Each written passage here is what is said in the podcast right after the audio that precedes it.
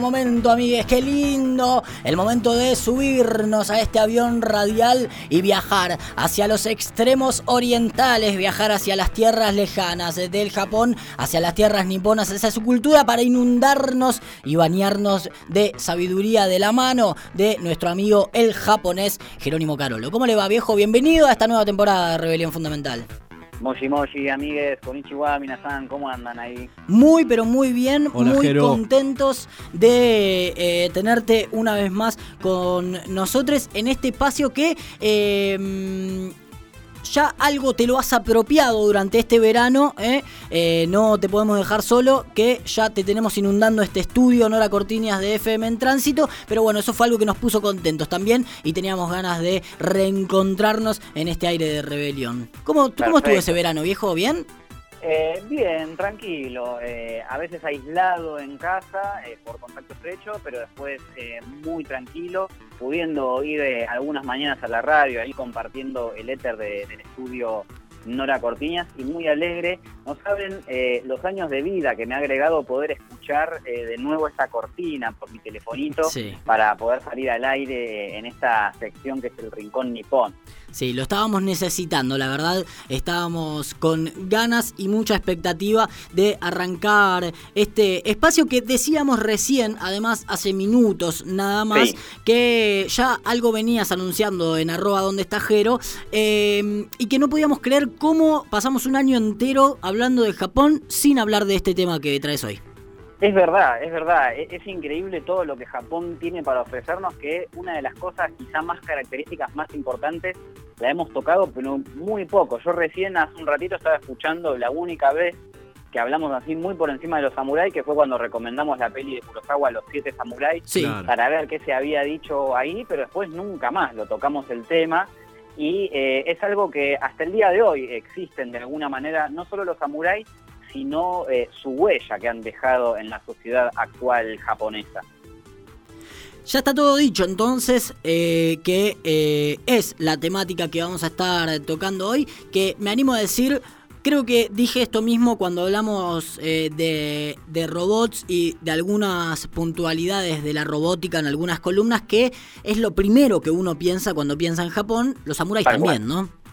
Tal cual, sí. nosotros quizá tenemos imágenes más que nada de, los dibujitos, como puede ser Samurai X, el anime, o, Samurai Jack, ese dibujito que estaba en, Cartoon Network también, que era un samurái que viajaba por el tiempo.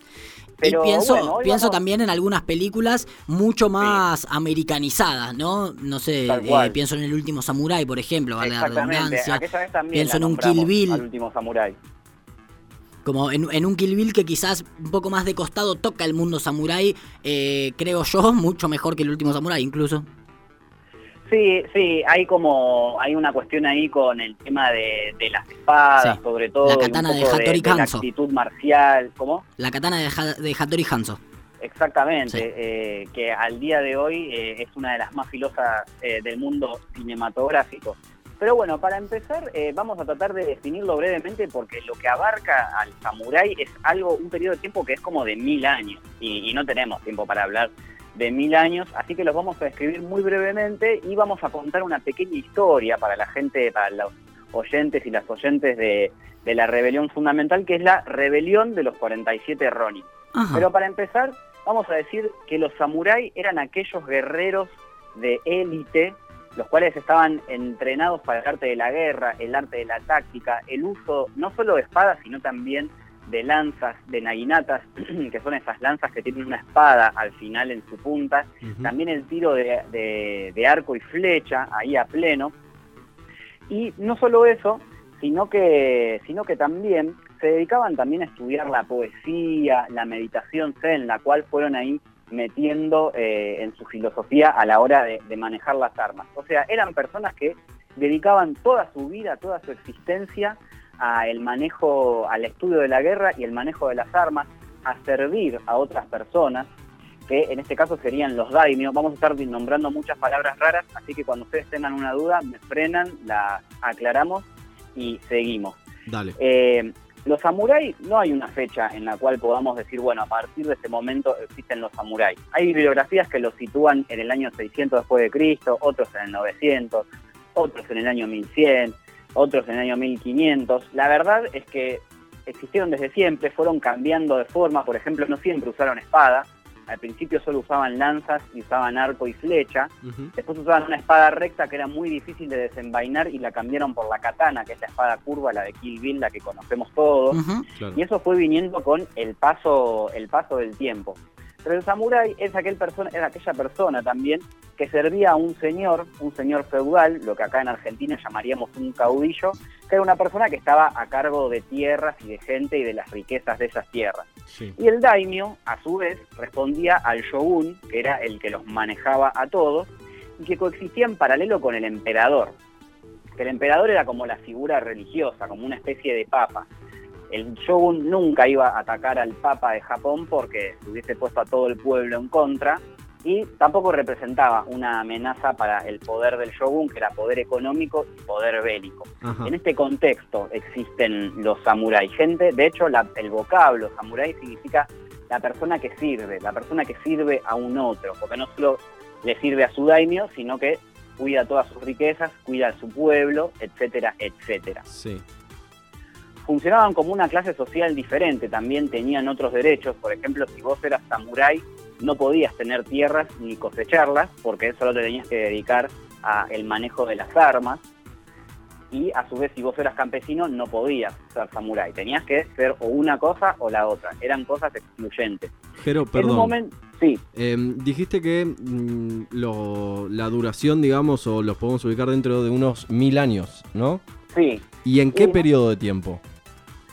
Eh, y mirá, desde el 600 después de Cristo al 1800 seguro. Ok, perfecto, perfecto. Me Incluso al día de hoy los samuráis existen, ya no tienen capa, eh, no tienen capa, no tienen armadura ni espada, pero son eh, los empresarios, los salariman, que laburan para una empresa y dan todo por esa empresa, que sería como una especie de daimyo, y que sirven a todo el sistema económico japonés, que sería como una especie de shogun.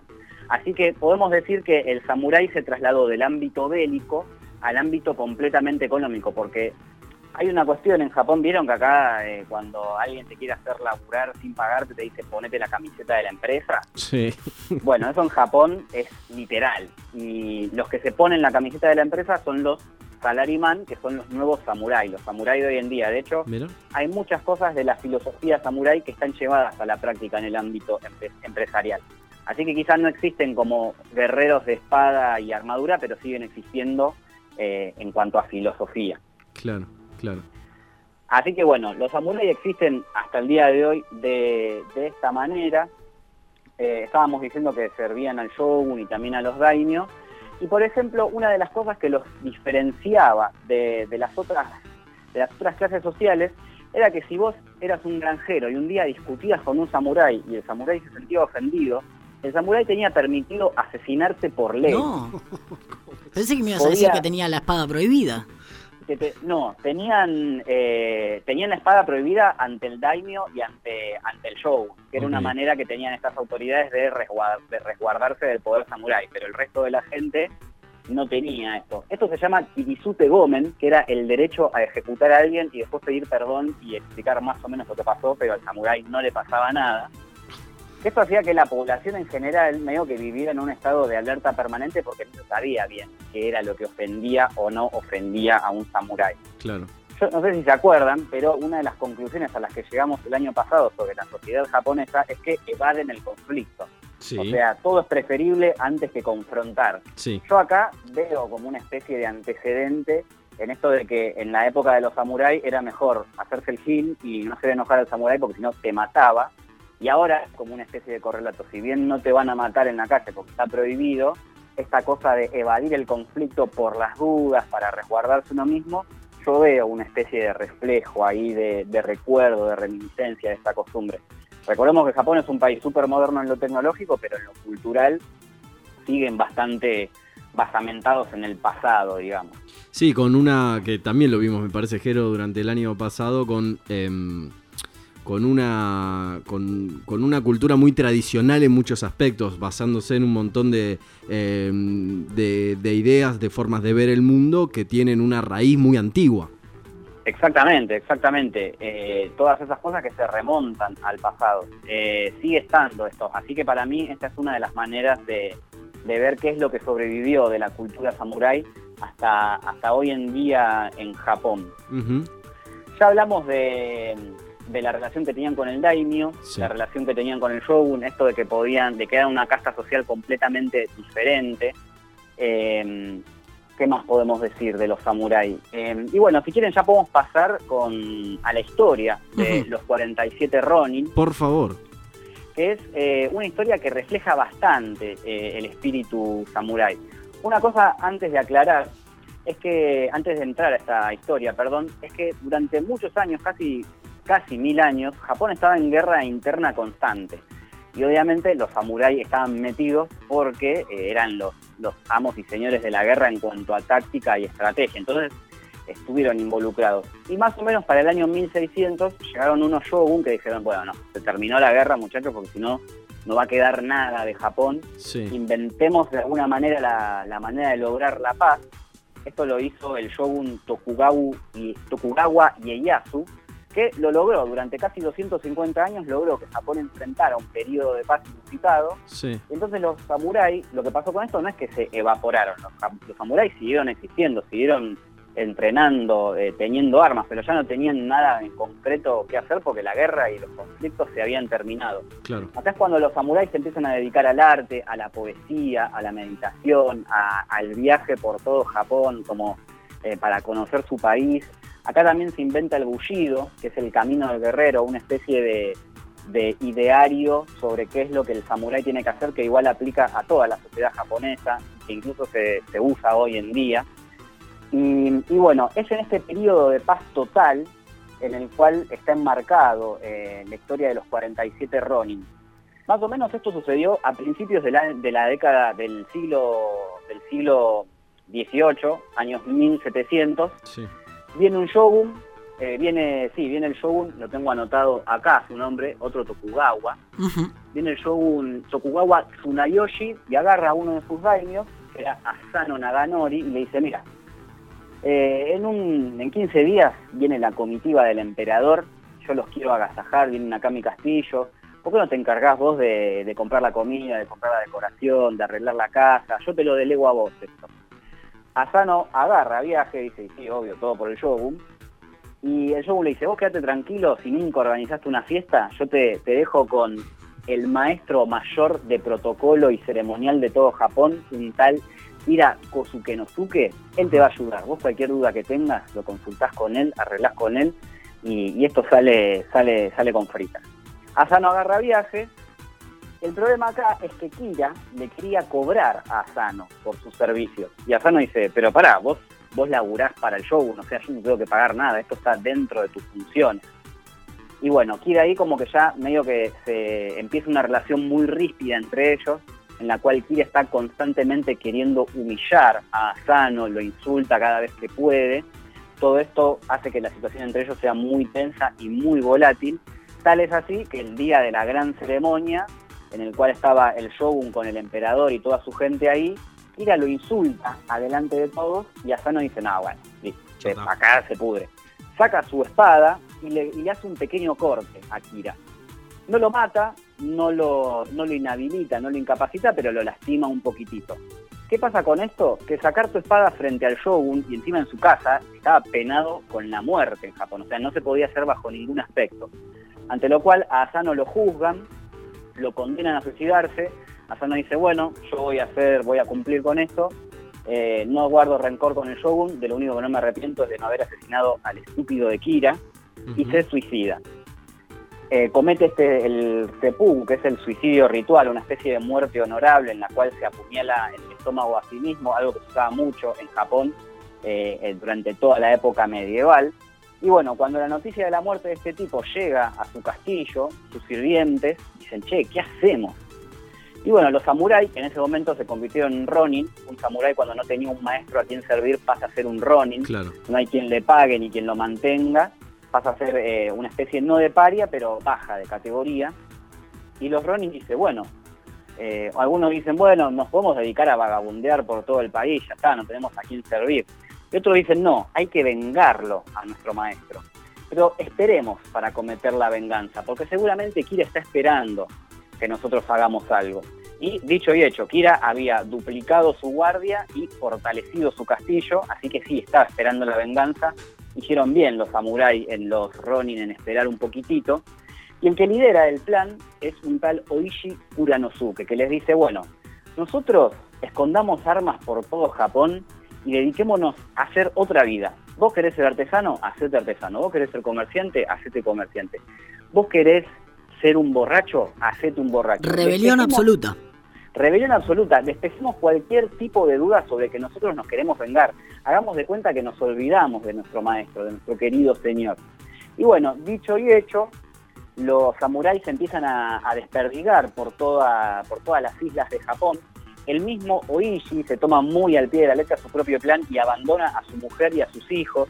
Se consigue una concubina joven, y empieza, empieza a empinar el codo, se vuelve un borracho. Y a todo esto, Kira, que todavía tenía miedo de que se vengan de él, mandó a espías a seguir a todos los samuráis para que más o menos vigilaran todos sus movimientos y le dijeran si se venía algún ataque. Va pasando el tiempo eh, el estado de ebriedad de Oishi aumenta a tal punto que está todo el tiempo ebrio en la calle. Hay una anécdota que cuenta que él estaba tirado en la vereda de día y la gente le pasaba por al lado, lo insultaban, lo escupían, lo toqueteaban, lo humillaban. Recordemos, recordemos que hacerle esto a un samurái estaba penado con la muerte. Supongo que un Ronin también, esto es un vacío legal dentro de la historia, pero bueno, esto denota que ya había perdido totalmente su honor este señor y los espías de Kira, al ver esto y al espiar a los demás, que cada uno hizo su vida, le dicen, che, mira, Kira, son unos panchos los Ronin ahora, no te van a atacar ni en pedo, hay uno que es artesano, uno que se hizo poeta, hay el que el jefe de todos es un borracho. Es ahora. Olvídate. ¿Cómo?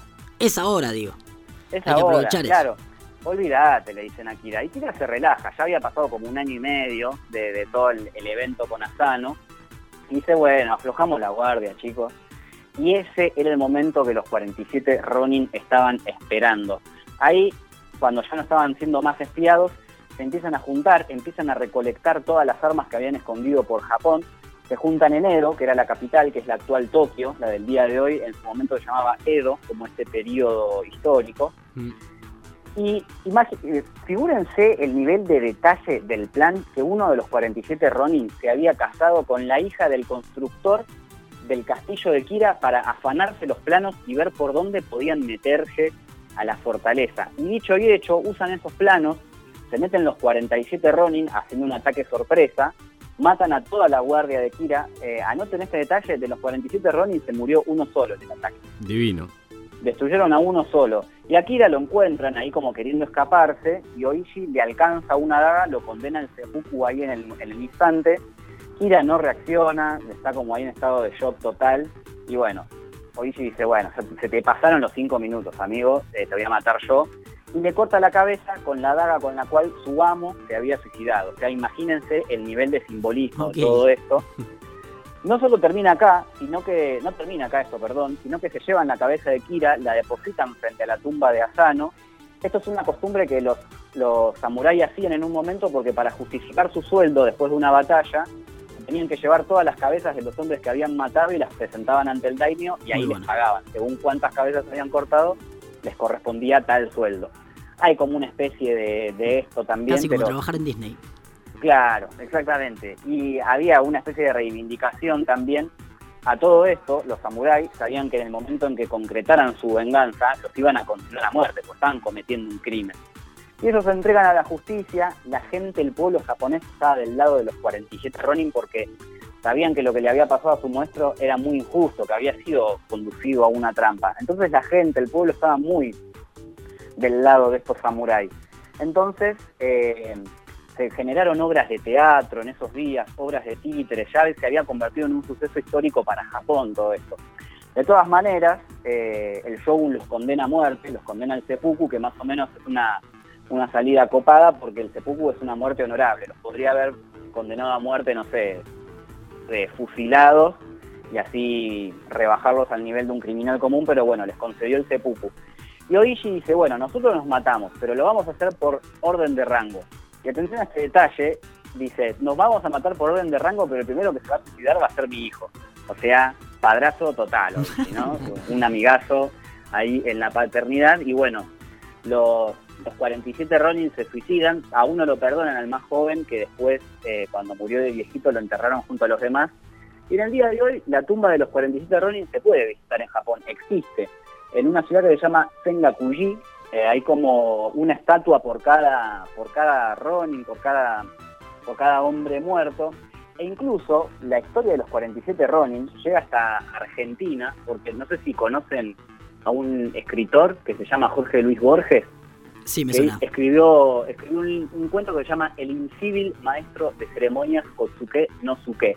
Este cuento cuenta un poquito cómo es la historia de los 47 Ronin, está en Historia Universal de la Infamia, y me permito hacer un chivo, este cuento lo, lo voy a estar leyendo en el Instagram de Jero Tele en los próximos días. Bien. Así que la gente, arroba Jero Tele, lo puede seguir y lo vamos a estar eh, lo voy a estar contando ahí en el, en el Instagram. ¿Alguna duda, alguna pregunta?